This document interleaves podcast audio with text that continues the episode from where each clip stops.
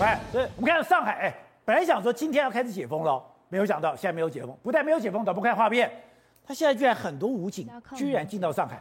他武警进到上海，还不是只是做这样子，这些武警已经出现上门抓人了。宝杰哥，重点就在这里了哈，整个浦东、浦西加起来八天封控，说好的就是四月五号让大家恢复正常生活啊，但是本来讲四月五号恢复正常生活，四月一号到四月五号之后就要恢复正常生活了嘛，一二三四。今天就应该恢复正常生活了。三二八二八二九三十三一，浦东四天，再来四月一号、二号、三号、四号也四天。今天四月五号，哎，今天应该恢复正常生活嘞。武警还在街上跑，浦东、浦西加起来两千六百万人没有恢复正常生活，为什么？宝杰哥，因为乱套了。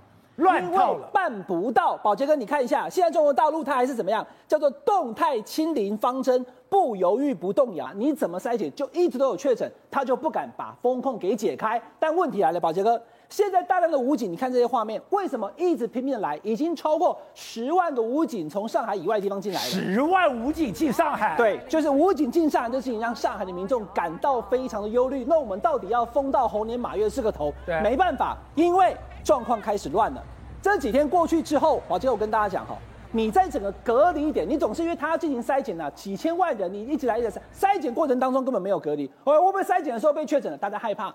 然后呢，在隔离点的话呢，你也没有水，没有食物，大家在那个地方乱了。其实中国大陆其他的这些省份人讲说，哎，我们支援上海啊，一方有难八方驰援，也送来了一些物资跟菜，没有人分，烂掉了。那小区里面的人呢，又出不去，菜在外面，我人在里面。你看，像这个，这个，呃，我也不知道该叫大婶还是叫大姐哦。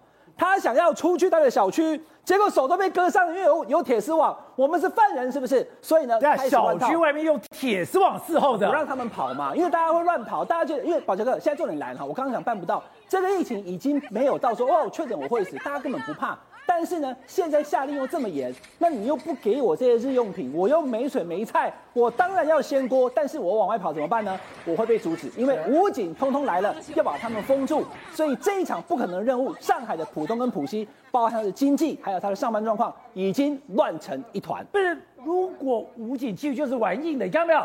上门抓人。对，因为他现在筛检出来以后的这些人，他还是要送医院。到现在为止呢，他还是要要求要强制清零，所以所有确诊者他要送到医院去。但有些人讲说，我我我的状况还好啊，我不想走。你看这个人被带走了有没有？但他的家人在那边讲说，不要带走我的这个这个家人啊。但是整个乱了，所以你只好呢，卫生人员上来以后带不动，大量的武警进到了上海。